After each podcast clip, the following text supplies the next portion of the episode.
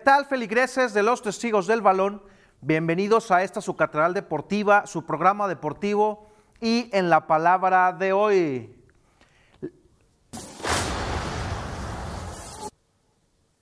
Listos los invitados a la liguilla del fútbol mexicano. El clásico nacional como platillo principal y el Monterrey está eliminado. Tottenham, líder de la Premier League, Slatan y el Milan encendidos en Italia. Real Sociedad, primer lugar en España. Semana 11 de la NFL, los Steelers siguen con marca perfecta 10 a 0. Y es martes, día del deporte. En el line-up de hoy, Adrián Guillén, ¿cómo estás? ¿Qué tal, Juan Carlos? Buenas noches, buenas noches a todos. Néstor Hernández, Inge, ¿cómo estás? ¿Qué tal, Juan Carlos? Adrián, César, buenas noches. César Cachorro Duarte, ¿cómo estás? Buenas noches. Buenas noches, Juan Carlos. Muy bien. Este, buenas noches, Adrián. Buenas noches, Néstor. Y bueno, pues vámonos, vámonos con el fútbol mexicano. Se jugaron los duelos por el repechaje donde Chivas derrotó a Necaxa con ausencias y buen juego de Antuna y de Jesús Angulo. Y bueno, eh, Inge, ¿cómo viste por ahí el juego? Unas Chivas que, bueno, pues estuvieron eh, diezmadas por las ausencias de JJ Macías y Alexis eh, Vega. Pero bueno, Chivas se supo sobreponer. Necaxa que venía con un buen paso de la mano del profe Cruyff, como ya lo llamamos al profe Cruz. ¿Cómo viste el juego, Inge? ¿Cómo viste a estas Chivas que parece que traen algo para esta liguilla? Traen algo, traen algo, Juan Carlos. Este, se vio muy bien armado, muy bien plantado por Bucetich el partido. Eh, yo siento más bien que fue eh, más errores del Necaxa. El Necaxa salió mucho a defenderse, a, a cuidar el resultado. Salió con un 4-5-1, muy defensivo. Y pues ya al final les terminaron metiendo el gol. Angulo terminó metiendo un gol y ya el Necaxa no pudo. Así es, y bueno, pues esperar, eh, esperar eh, cómo se comporta por ahí el, el cuadro rojiblanco, que bueno, pues eh, tuvo un, un despegar importante en la última parte del, del torneo, y bueno, pues ya les alcanzó para meterse primero de siete y ahora estar en la fiesta grande contra el América. César, ¿cómo viste por ahí el juego? Pues unas chivas que, que se les está, se les está viendo la mano de, de, de Bucetich, a pesar de que, de que tenían ahí las ausencias de, de Vega y JJ. Este, se, se nota un, mejor funcionamiento y este, así como lo, como lo mencionaban esto, creo que es más lo que dejó de hacer Necaxa que este, meritorio para, para Chivas, pero pues ya, ya los tenemos en, en la fiesta grande y pues contra el, contra el archirrival, ¿no? Contra el América. Así es. Adrián, ¿cómo viste a tus queridísimas chivas del Guadalajara? Ah, ¿ya los quieres? Poderosísimas chivas del Guadalajara, no, no te creas. No. Bien, como dice, coincido con lo que es el cachorro, ¿no? Eh, La mano de Bucetich se ha notado, a pesar de las ausencias importantes, eh, que es un equipo goleador, no tenían a JJ, no tenían a, a, a Alex a Vega, por ahí querían inhabilitar al jugador de Cruz Azul, que se me hace una payasada, pero bueno. Creo que bien, creo que Bucetich está haciendo bien las cosas y pueden dar la campanada, ¿eh? Contra las Águilas. Pues bueno, ya lo platicaremos en un momento, ya lo platicaremos en un momento más, eh, revisaremos cómo llega cada equipo. Pero bueno, el Pachuca, Pachuca, eh, como lo platicábamos, eh, se metió a la casa del Santos. Y bueno, pues con goles de Víctor Guzmán y el inmortal Roberto Nurce, eh, pues se impusieron 3 a 0, 3 a 0 en la casa de Santos. Eh, ¿Cómo viste por ahí el encuentro, Inge? Yo no, yo no sé si a Santos le avisaron que era a un solo partido. Jugaron como si fuera jornada No, no. 6, jugaron muy mal, muy mal Santos. Y este, mira, así como dato, en, el- en torneos cortos, Pachuca y Santos se han enfrentado en 29, en 29 ocasiones y Pachuca solo había ganado cuatro partidos. Ahí nomás para que veas. En Torreón, todo esto en Torreón. El dato feligrés. El dato, el dato feligrés. feligrés para que tome nota. César, eh, ¿cómo viste por ahí el, Ok, el director técnico revelación de este Guardianes 2020, Pesolano, que agarró un Pachuca pues eh, muy mal, en, en- lo agarró por ahí con- no jugando tan bien y bueno, de a poco le, he meti- le ha ido metiendo su idea. Recordemos que también Pachuca se tuvo algunos jugadores que regresaron de estar enfermos de COVID. Entonces, eh, ¿cómo viste por ahí al, al técnico César, a Pesolano? Pues es, este técnico a mí me, me- me gusta mucho su funcionamiento, ya que no, no, no depende tanto de la posición del balón, pero es muy, muy vertical y se vio en este partido contra Santos, que Santos sí, este, en la primera parte vimos que manejó la, la- pelota, pero pues quien, quien pasaba era quien la metía y en este caso pues fue, fue Pachuca con su, con su 3-0. Entonces, este, muy bien, muy bien por, por, por los Tuzos y ya que los vamos a tener en la fiesta grande.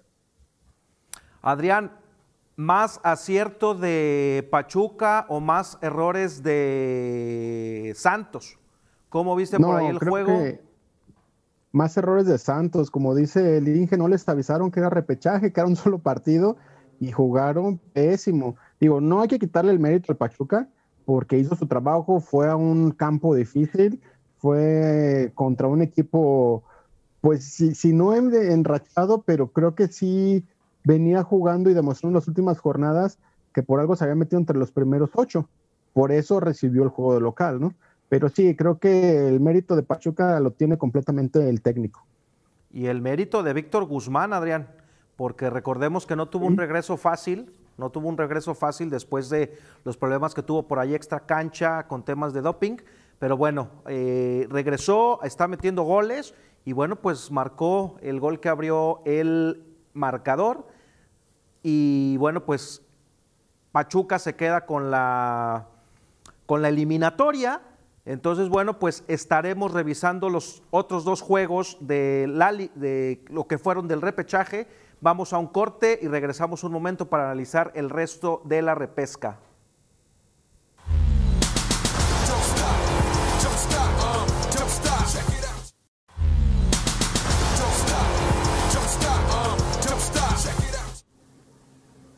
Regresamos, regresamos a los testigos del balón y bueno, estábamos revisando lo más importante acerca de los duelos de repechaje, donde bueno, los dos equipos norteños y autonombrados grandes sufrieron, sufrieron en, en en su casa, en el norte, allá en Monterrey, eh, y bueno, pues Tigres que sufrió ante Toluca con un partido para el olvido, vaya partidito que le tocó vivir a Hugo Ayala.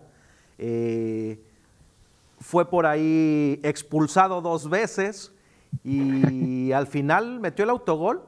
Y bueno, pues los dramas al final de Nahuel Guzmán no, no, se hicieron esperar. Y bueno,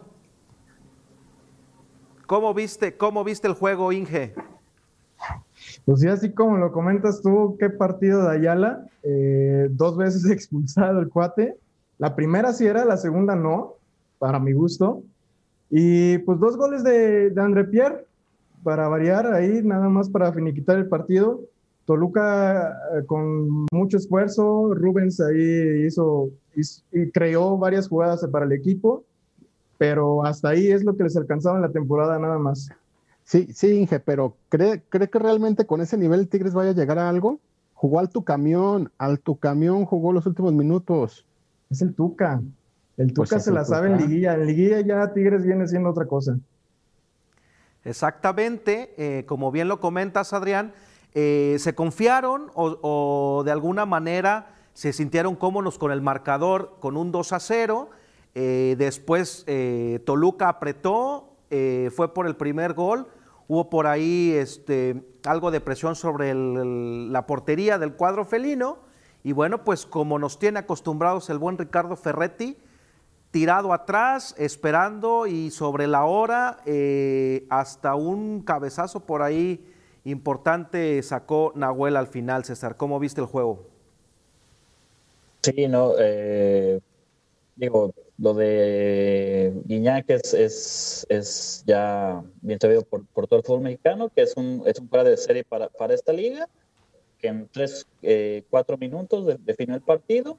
Y resaltarlo, el, el teatro de, de Nahuel Guzmán, no, no, es increíble que, que, que, que él nombrando, un- eh, autonombrando ese equipo grande eh, a los Tigres, este, tengan que hacer ese tipo de... ese tipo de Cachorro, pero, pero no me sorprende de Nahuel, me sorprende de los árbitros que le siguen el juego. Exacto, sí, sea, sí, toda la eh, Es un hecho que es- son cancheros, es su formación al final de 7-3-1, casi casi, para que no nos empatara el Toluca. Y Nahuel sabemos que es más teatro que, que nada, ¿no? Cuatro, penales, minutos se comió Nahuel Guzmán. eh, y bueno, pues eh, de alguna u otra manera, Tigres siempre está en liguilla, siempre se mete y ya están esperando por ahí lo que vaya a pasar contra Cruz Azul. Pero ahorita lo vamos a platicar porque en, el, en la otra llave, Monterrey fue eliminado por Puebla, un Monterrey que falló mucho en la primera parte, con el 2-0 bajó revoluciones. El Puebla con un golazo, con un golazo de Osvaldito Martínez, Sí. eh, Bárbaro. le dio ese empuje anímico, le dio ese empuje anímico al equipo a la franja. Y bueno, pues al final, ¿quién, quién sino Ormeño llegó con ese penal para empatar eh, el juego? Y en penales se llevó la victoria Puebla con un viejo conocido del América Inge, George Corral, le dio el triunfo Todavía a juega. Monterrey. Canterano Perdón, a americano. Puebla. Al Puebla, sí, es correcto. Canterano americanista tenía que ser. Este, pues Monterrey muy confiado, hombre. Tenía, tenía para ganar el partido. Yo no, yo no sé cómo, cómo, cómo se, Ah. este, se dejó llegar a esas instancias por, por el Puebla. No sé, Adrián, ahí qué, qué, qué, qué Juan, Juan Carlos, la pregunta, digo, ¿se le acabó el crédito al turco con esta... que- que, Pues sí, es, es toda una decepción. Yo creo que sus mismas declaraciones al final del partido nos hacen saber que se le acabó el crédito, como bien comentas. Él ya se va, ya se ve más eh, fuera que dentro de la institución. Si bien, Sí. como ya lo habíamos platicado, el COVID lo salvó, el COVID salvó al turco de que lo corrieran porque el primer, la primera parte del año, el primer torneo, pues fue desastroso para la pandilla, para los rayados. Y bueno, pues ahora donde se veía que estaban mejorando, ganaron la copa hace una semana, eh, todavía tenía credenciales para quedarse, pero al parecer eh, se le acabó el gas al turco César. Oye, pero este, ganando la copa, no, no le das este crédito para, para que se quede. Ya ves que aquí en México, pues es, es como muy resaltado Dije, de ganar la copa. Le pega, le pega al cachorro, le pego yo. Esa pega- copa, esa copa no tiene valor, No. César. Esa copa es de No, chocolate. pero Nada ¿cómo más le no? sabe Si a Cruz yo- Azul. si Pero bueno. El Atlas ya la quisiera. algún- No tiene valor solo para el que no la esa gana, copa. ¿no? Claro. Oye, Juan Carlos, y yo creo que con el turco también se tienen que ir varios jugadores, ¿no? Yo creo que Pavón también ya se le acabó su época en el Monterrey. Sí, ya algunos este, cumpliendo su, ya cumpliendo su ciclo, Dorlan Pavón, eh, en una de esas el central eh, también falló dos penales. eh, algunos por ahí, eh, jugadores argentinos que han aportado muy poco al cuadro de, del turco Mohamed. Entonces probablemente también ya se les está acabando el crédito a algunos. Pero bueno, ya platicamos mucho de lo que fue el tema de los partidos. Ahora entremos a lo bueno, a la fiesta grande del fútbol mexicano y bueno, pues revisar cómo llegan los equipos para la liguilla y para encararla. Eh, recordemos también que vienen los equipos de dos semanas de descanso, de actividad o de partidos interescuadras. Y bueno, pues el León, León eh, contra Puebla, esa es la primer llave o la- el primer partido de la liguilla. León sabemos, bueno, que es, es favorito, solo perdió un partido en la temporada. eh, solo, eh, perdón, solo perdió un partido en la temporada y fue eh, contra, bueno, Contra- este partido contra Puebla, ¿no? Entonces, el León, el León eh, al parecer llega como favorito, llega como favorito para esta llave. Eh, ¿Cómo lo ves? ¿Cómo lo ves, Inge? Al Oye, equipo pues- de Nacho Ambriz. Nada más en la temporada, León hizo 40 puntos y el Puebla hizo 20 puntos. Yo no sé cómo, cómo, cómo se puede jugar una liguilla así. Eh, ¿Por tiene que avanzar ¿Por León, tiene que hacer Bendito León. fútbol mexicano, Inge, bendito fútbol Sí. mexicano que fomenta la mediocridad. Perfecto, Inge. Pues en un momento, en un momento continuamos con el tema de la liguilla, vamos a corte y bueno, preparen, prepárense, eh, lleguen una botanita, váyanse por algo porque esto se va a poner bueno. Out.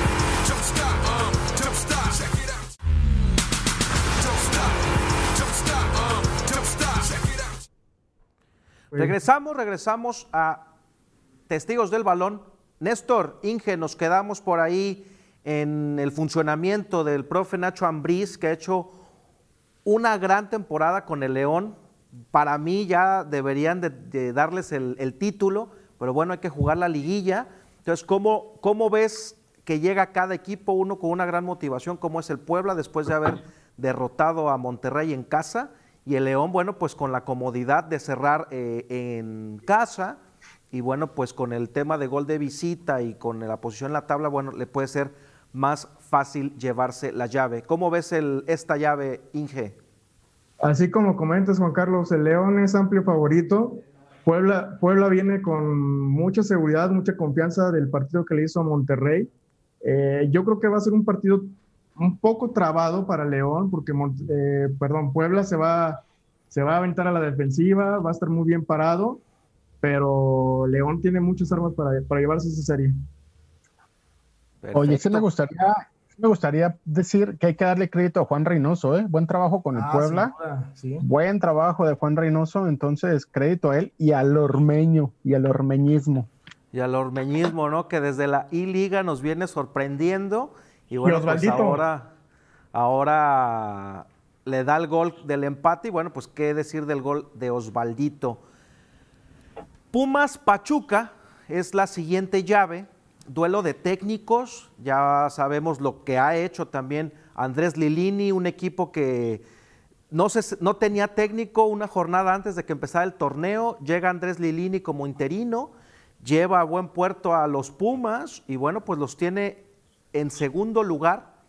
Pumas solo perdió un juego en temporada regular eh, y bueno, pues el partido directo entre Pumas y Pachuca en la temporada fue 1-1 y sabemos que Pachuca es buen visitante en CU, ha sacado buenos eh, réditos de ese estadio. Entonces, Adrián, ¿cómo ves por ahí el juego? Eh, va a ser eh, dos partidos, creo que el más cerrado de toda la serie. ¿Cómo ves el juego, Adrián? Mira, mira, el- creo que la ventaja la lleva el Pumas. Oye, hablando de Lilini, es como el becario, ¿no? El que le pagan poquito, pero le salió bien. Le salió bien al Pumas. Págale poquito, pero lo llevó a buen puerto. Para mí, el técnico de la temporada. Y aparte, pues van a jugar en domingo a mediodía, solecito, CU. Creo que esa es la ventaja que lleva por ahí el, el Pumas, ¿no? Que siempre con su solecito quieres. Digo, los partidos son insufri- insufribles, siempre, pero pues lleva esa ventaja. Entonces creo que Pumas, Pumas lleva la ventaja y creo que, que- que le, que va, va a pasar a la siguiente ronda. Pues bueno, un Pumas que eh, quiero, necesitaríamos revisar, no sé cuánto tiempo va a estar fuera eh, Alfredo Talavera, que eso ha sido una baja sensible tanto para selección como para Pumas. Inge, ¿regresa Talavera? ¿Sabemos algo ya de si estará de regreso para la liguilla? Eh, no tengo el dato exacto, Juan Carlos. Creo que para No. esos partidos contra Regresa, Pachuca, regresa digo, hasta la semifinal, ¿eh? Si pasa Exacto. Pumas, regresaría y para el partido de vuelta, no a mitad de semana, sino hasta el de, el de regreso. O sea, regresa hasta el siguiente torneo porque Pachuca va a pasar esta serie. Perfecto, pues va, va a ser una baja importante.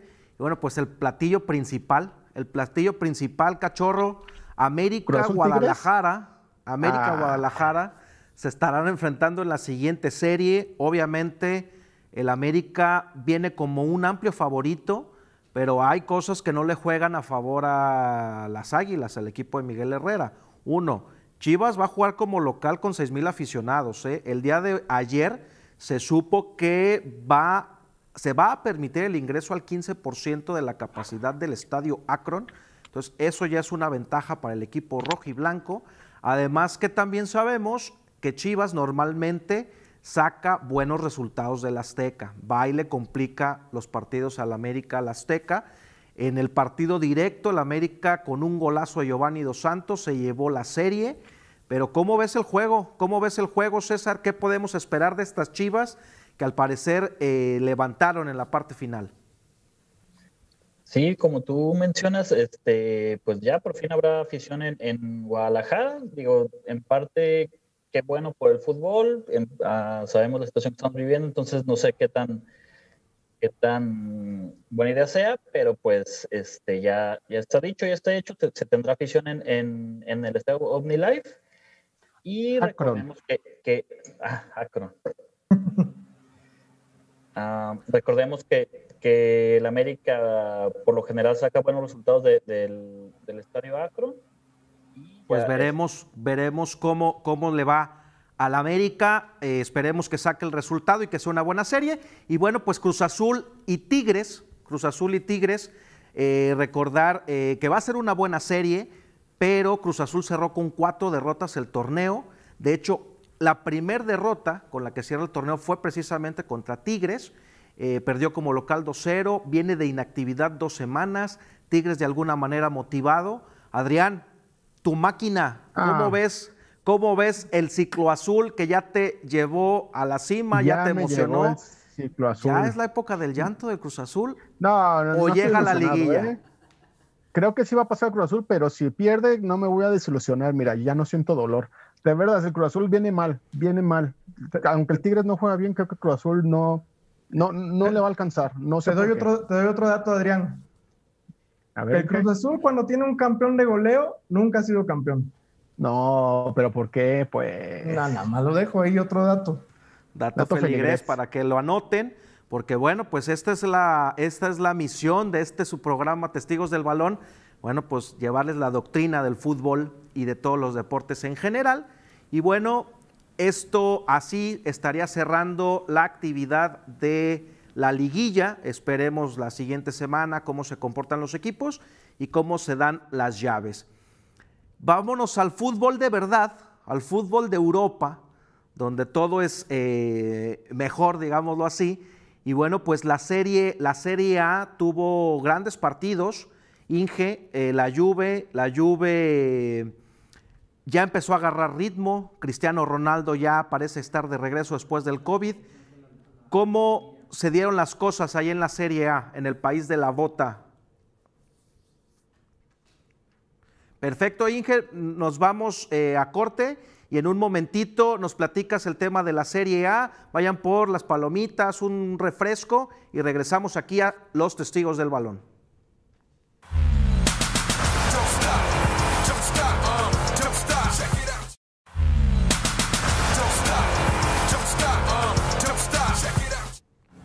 Bueno, pues regresamos, regresamos aquí a su catedral deportiva, Los Testigos del Balón. Inge, estábamos platicando de la Juve, de su Juve de Turín y cómo Cristiano Ronaldo está retomando el, el paso después de regresar del COVID. Eh, platíquenos, Inge, cómo se desarrolló la liga en Italia y bueno, pues los partidos más importantes del calcio.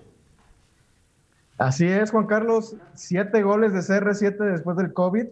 La Juventus de Turín derrotó en un partido de mero trámite al Cagliari con dos anotaciones de Cristiano Ronaldo, que con esto ya llega a ocho anota- anotaciones en el torneo y se coloca como segundo lugar en, la tabla de goleadores, seguido por Zlatan, que a su vez hizo diferencia en esta jornada jugando en Sao Paulo, donde el AC Milán le ganó 3 a 1 al Napoli con dos anotaciones de el dios sueco Zlatan y uno Oye. más al 95 de Jens Peter Auch, ¿Quién noruego. diría que Zlatan a sus 39 años sigue haciendo goles, sigue estando en el top, en el top del top del top? Y ganarle Oye. al Napoli no es cosa sencilla en San Paolo. Adrián, eso ya lo vivimos en México y se llamaba Cuauhtémoc Blanco. Por favor. y, y bueno, Pero bueno, viene, viene, viene- viene el Napoli, digo, jugó, jugó el Chucky, ¿eh? Sí, jugó el Chucky Lozano, este, fue, fue sustitu- sustituido por Gattuso al minuto 56 y pues el Milan ahí va, ahí va como líder de la, de la Serie A. Y en otro partido, Inge, Juan Inge. Carlos, Ah, dígame, le escucho, le escucho, ingeniero. pasándonos al Inter contra el Torino, Juan Carlos, ahí el Inter iba perdiendo 2 a 0 y con un encendido Alexis Sánchez que logró el gol al minuto 64 y tres minutos después eh, y realizó una gran asistencia para Lukaku para, para empatar y al final terminaron 4-2. Juan Carlos, no sé si tuviste oportunidad de ver este partido.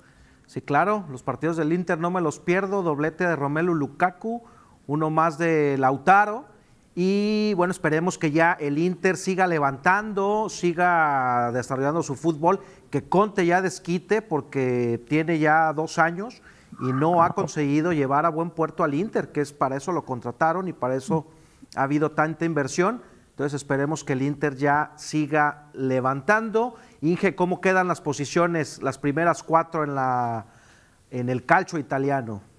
Te doy los primeros cinco. En el primer lugar el AC Milán, segundo lugar sorprendiendo el Sassuolo, tercero la Roma, cuarto la Juve y el quinto el Inter de Milán. Perfecto, perfecto. Pues hasta ahí el, eh, lo sucedido en la Serie A. Y bueno, pues se jugó la jornada 9 de la Premier League. Sorpresas también. eh, gran partido entre Liverpool eh, y el Leicester. Pero bueno, ¿para qué me sigo por aquí si aquí los mejores apuntes de la Premier League los traes tú, cachorro? Duarte, ¿cómo viste lo sucedido en la Premier League? Platícanos cómo se desarrolló el fútbol británico. Sí, este, ya después de nueve jornadas, pues ya vimos que la Liga Inglaterra que está más competitiva de, de, de las, de las llamadas grandes. Este no pudo tener mejor arranque.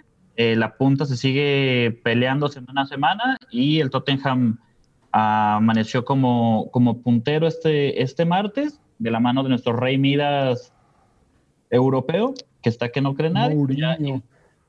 Y de claro, la mano nuestro- de Gareth Bale. Sí, también, tuvo que ver, ¿eh? Y la llegada de Gareth Bale. Y ya le ganó su cuarto triunfo consecutivo. Y en lo que fue el partido de la jornada, César, ¿cómo viste a Liverpool contra el Leicester?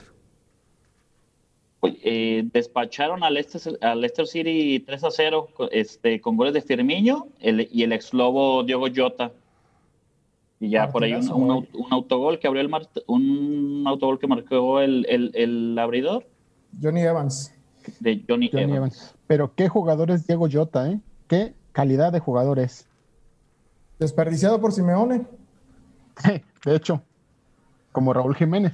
como Raúl Jiménez. Exactamente, por algo, por algo el equipo de los Reds eh, decidió incluirlo en sus filas y no llevar a otro, a otro delantero, a lo mejor de más este cuerpo, de más estatura, y pues ahí se ve la calidad del portugués, Diogo Jota. Otros resultados, César, Manchester United, que, ¿cómo les fue a los Red Devils ahí en, en su partido?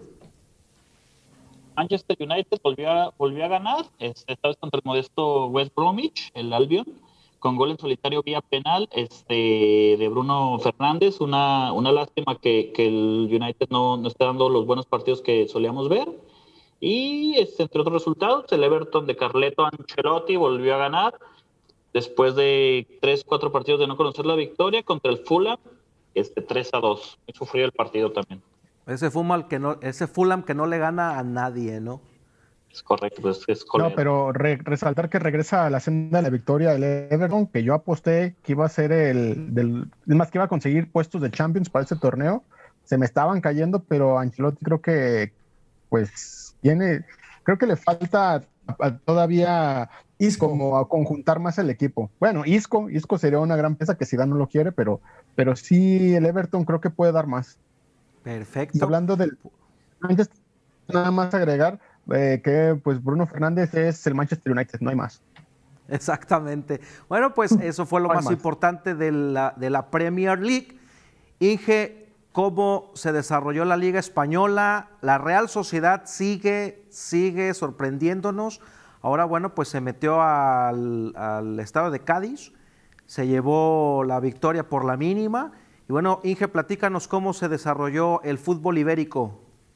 Así es, en la actividad de la liga, si gustas, empezamos con el Real Madrid, que fue a jugar a la comunidad valenciana, en específico a Villarreal, donde empató a, a uno con el submarino amarillo, empezando ganando al minuto dos con gol de Mariano Díaz.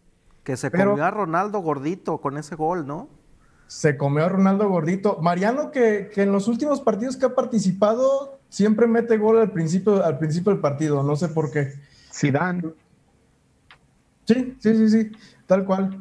Eh, pero al final el equipo de Unai en Emery anotó de penal el minuto 76 metido por Gerard Moreno, por lo que eh, con este resultado el Villarreal se mantiene en la tercera posición de la liga, mientras el Madrid está en el cuarto peldaño. Y como comentabas, Juan Carlos, la Real Sociedad, cada vez más líder, gana su encuentro de visita en la ciudad portuaria de Cádiz, 1 por 0, con gol del sueco Isaac y con esta victoria se siguen adjudicando con el primer lugar y un gran partido de David Silva y Adrián César, no sé si tuvieron la oportunidad de checarlo.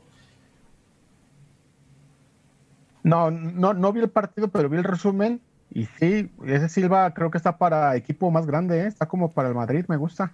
Vino a ponerse los zapatos de Carlitos Vela, ¿no? En, el, en la Real Sociedad de San Sebastián. Ándale. O el Tal de cual. Griezmann. Tal O cual. de Antoine Griezmann, cualquiera de los dos por ahí que hicieron buena, buena mancuerna. Eh, y en el partido de la jornada, Néstor, eh, el Barcelona se metía al Wanda Metropolitano y sin Luis Suárez eh, se enfrentaban contra eh, el equipo Blaugrana. Eh, ¿Qué pasó por ahí en el juego, Inge? ¿Cómo se desarrollaron las actividades en ese partido? Pues un partido al estilo Simeone. Digo, lo, lo relevante es que el Barcelona sigue de capa caída, siendo en números el peor equipo Blaugrana desde 1995. En aquel año, Anótenle, feligreses, anótenle. Buen dato. Pa' aquel año el técnico era defensa central de, de ese equipo. Y pues Leonel Lionel Messi solo ha anotado en tres ocasiones en los últimos 15 juegos también. Y de penal, ¿no? Y de penal, exactamente. Pues ahí, ahí vemos cómo los, los problemas de extracancha del equipo Blaugrana pues han mermado, han mermado. Regresó Messi, dijo que estaba harto de ser el problema de todo lo que pasaba en, eh, en el Barcelona después de las declaraciones de Griezmann. Y bueno, también entrevistan a Griezmann y también está incómodo ya, este, pidiendo que lo dejen en paz, que lo dejen jugar. Entonces, pues bueno, siguen, siguen las crónicas blaugranas, sigue la novela. Y bueno, pues eh, quien se está llevando los reflectores en el fútbol de Europa es el noruego Erling Haaland.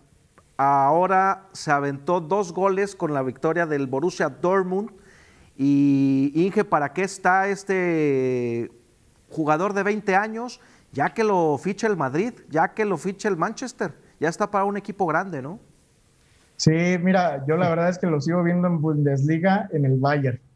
Este, Ah, es verdad, el, exactamente. en la- en la- en la- en el fin de semana en la Bundesliga, el Borussia ganó 5 a 2 contra el Hertha Berlín, Berlín, perdón, con cuatro anotaciones de, de Haaland en 33 minutos. Y, oye, y aparte, este, salió en el minuto 86 y le dio entrada a un tal Yousufa Moukoko, que se enfila como la próxima promesa del fútbol mundial, pero ahorita nos platicas en un momento más, Inge. Como saben, váyanse por ahí, vayan al baño, vayan a llenar la bebida, porque viene, regresamos con el fútbol europeo y la NFL la semana 11, aquí a su programa Los Testigos del Balón.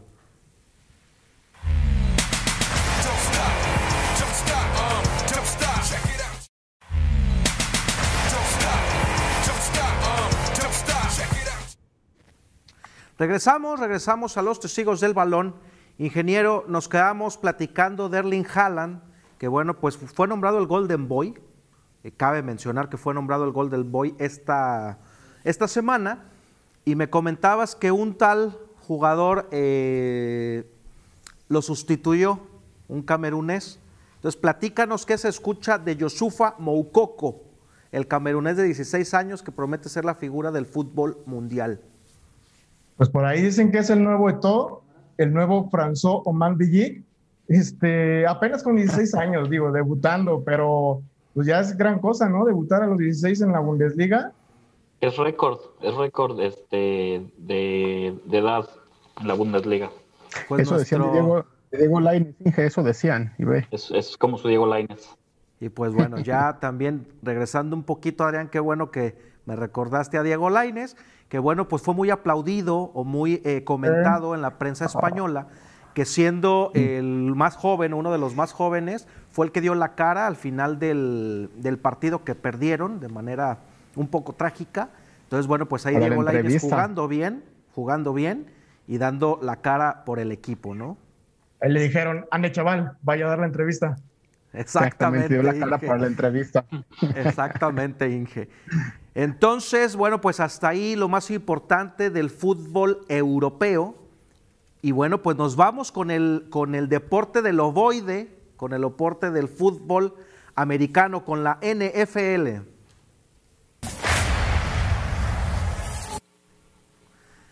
Semana 11 de la NFL, como lo platicábamos, eh, parece que fue ayer cuando estábamos celebrando que empezaba el kickoff y que regresaba la temporada de la NFL.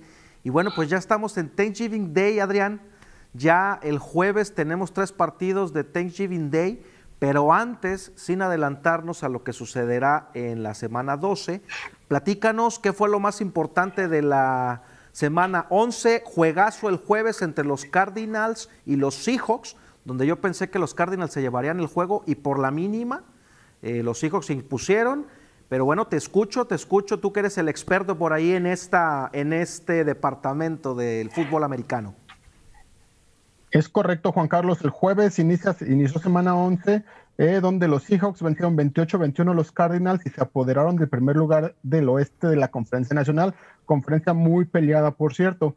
Un gran partido, pero la buena noticia para los seguidores de los Seahawks es que Russell Wilson volvió a tener ese nivel de MVP que se le vio las primeras semanas.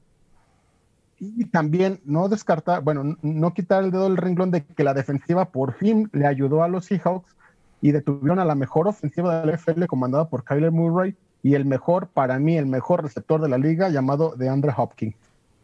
Jugando con partido, uniforme los- fosfo, fosfo, los, los Fosfo, Seahawks, fosfo. que Los parecía Seahawks. también los eh, Cardinals con uniforme Rush. Parece que van a regresar los uniformes Rush. Pero bueno, nos platicabas de los Steelers, que bueno, son el equipo de la temporada, 10 a 0, no se ha abierto la champaña. Bueno, pues te escucho y la paliza que le propinaron a los Jaguars. Sí, no era de esperarse, ¿no? Eh, creo que desde que vimos que venían contra los Jaguars sabíamos que la champaña iba a, ser- a seguir cerrada. Para nuestros feligreses, explicarles que cuando se abre la champaña es cuando el último equipo de la NFL pierde. ¿Por qué? Porque es cuando se juntan los exjugadores de los Delfines del 72, el único equipo invicto en la, en- en la historia de la NFL que ha ganado un Super Bowl. Entonces, por eso se dice así. Anótenle ahí, dato Anótenle. feligres. Eh, sí, con este resultado, pues bueno, Pittsburgh mantiene su racha 10-0 y es firme candidato para llegar al Super Bowl. Aquí la pregunta es, ¿terminarán invictos la temporada como los Patriotas del 2007 o finalizarán como los Delfines del 72? No, No. el jueves pierden contra los Ravens.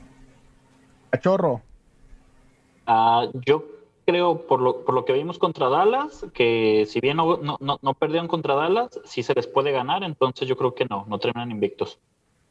recordemos, bueno, nada más para recordarles que todavía tienen aduanas difíciles por, por disputar Pittsburgh. Todavía le queda este Baltimore, como lo comenta bien el Inge, le queda Indianapolis, le queda Buffalo y le quedan los Browns de Cleveland, que no se burlen, ¿eh? que es No, que no, hablando de los Browns, esta semana derrotaron 22 a 17 a Filadelfia y se ponen con marca 7-3 por primera vez desde 1989. ¿Qué estamos Por fin el equipo del 1989? pueblo, el equipo del pueblo regresando a, a las viejas glorias, ¿no? Bueno, no sé cuáles glorias, pero ya jugando de mejor manera los cafés de Cleveland. Es correcto, las viejas glorias, desde el 89 no tienen una marca ganadora de 7 y 3. Perfecto. Pero bueno. En el mejor partido de la semana, mi padre, y porque lo vi, fue el de Indianápolis contra que derrotó 34-31 eh, en tiempo extra. Un gran partido de Philip Rivers y el sobrevalorado de Aaron Rodgers lanzó para 300 27 de 38 con 311 yardas, un touchdown y una intercepción. ¿Cuál fue la diferencia de- del juego? Tiempo extra, un balón suelto, un fumble en, en- en el mismo territorio, en yarda 30 de Green Bay, y pues con un gol de campo fácil se llevaron el, el triunfo los, los potros de Indianapolis comandados Par- por Philip Rivers, que muchos ya lo daban Partido como de la retirado semana. y sigue dando de qué. Partido de la semana y quinielazo de la semana, Adrián, porque nadie esperaba que, que los eh, Colts le sacaran el partido a Green Bay. Y bueno, No, pues eh. Philip Rivers ahí se vistió de héroe. Oye, la Sí, defensa de los Colts, que en, el en la primera parte ya habían perdido un montón de puntos y al final, la segunda parte rectificaron y le alcanzaron para, para sacar ahí el, el juego. Perfecto. Y bueno, pues eh, en, en el partidazo, ese sí es el partido de la semana donde unos tristes Cowboys y unos tristes vikingos eh, pues se aventaron eh, un buen juego, Adrián. ¿Cómo viste por ahí el juego con Andy Dalton ya en los controles? Está emocionado, Adrián. Está emocionado todavía, ¿va? Pues bueno, como lo platicábamos, Aldi Dalton eh, ya como, quarter- como quarterback titular, eh, Dallas después de salir del protocolo de conmoción del COVID-19, regresó y ganó el juego. Y bueno, en partido del Monday Night Football, eh, los Raiders y los Chiefs se enfrentaban en un juego divisional donde con cátedra de Pat Mahomes, Kansas City salió victorioso 35 a 31. Mahomes lanzó para 348 yardas y dos touchdowns. Y bueno, así las cosas para el mariscal de campo estrella. En otros resultados, los Panthers eh, derrotaron 20 por 0 a los Lions. Tejanos 27 a 20 a los Patriotas. Titanes de Tennessee 30 a 34. Partidazo de Derek Henry, que corrió para 133 yardas y un touchdown. Los Saints eh, derrotaron 24 a 9 a los Falcons, donde recordemos que Drew Brees no jugó por lesión en costillas y estará fuera de circulación por tres semanas. Más Washington 29 contra los Bengals. La noticia de este partido fue que el quarterback de Cincinnati, Joe Burrow, salió lesionado de la rodilla y se perderá el resto de la temporada. Chargers 34-28 contra los Jets. Eh, y en el Monday Night Football, eh, donde los, eh, bueno, Chargers se vieron, se vieron por ahí este, bien, ¿no? No, los Rams, los Rams derrotaron a los Bucaneros de Tampa Bay y Tom Brady eh, en un partido donde muchos daban por muertos a, a los Rams y eh, salió contraproducente. Ganaron a Tom Brady a domicilio 27 a 24. Oye, Adrián, ¿y, qué sentiste cuando viste ese último castigo contra Dallas? Se nos Sí, paró el fue corazón, César. Se nos Sí, paró el corazón. sí. Rapidísimo, Adrián, las tres recomendaciones. Como resumen, prácticamente. El jueves, Thanksgiving Day, Steelers contra Ravens, partido divisional, puede perder el invicto. Sí se juega porque había temas de COVID, querían mover para el día domingo, pero Exacto. espero que, que no se mueva, que sea el jueves en la noche para echarte unos traguitos coquetos, una botanita y ver cómo pierde el invicto los Steelers. El otro partido que les recomiendo para no perder son los Indianapolis Colts contra los Titanes de Tennessee, que van por el liderato del sur de la Nacional. Agarrón, agarrón divisional. Y por último, Jefes y Bucaneros, Mahomes contra Brady. Recordemos que el último enfrentamiento del año pasado, bueno, la temporada pasada entre estos dos quarterbacks fue en la semana 4, donde Mahomes, Mahomes y los Jefes se impusieron 26 a 10. Y aunque esta semana, perdón, aunque todavía está fresca, aunque todavía está fresco la memoria de los, de los aficionados de Kansas, esa derrota que tuvieron en la final de conferencia del año pasado para llegar al Super Bowl 53. Perfecto, Adrián. Pues bueno, hasta aquí lo más importante de lo acontecido en el mundo deportivo. No olviden eh, vernos cada martes y cada jueves aquí en su programa Testigos del Balón. Eh, fue un placer haber estado con ustedes, César, Néstor, Adrián. Nos estamos viendo el siguiente jueves. Hasta luego. Dios.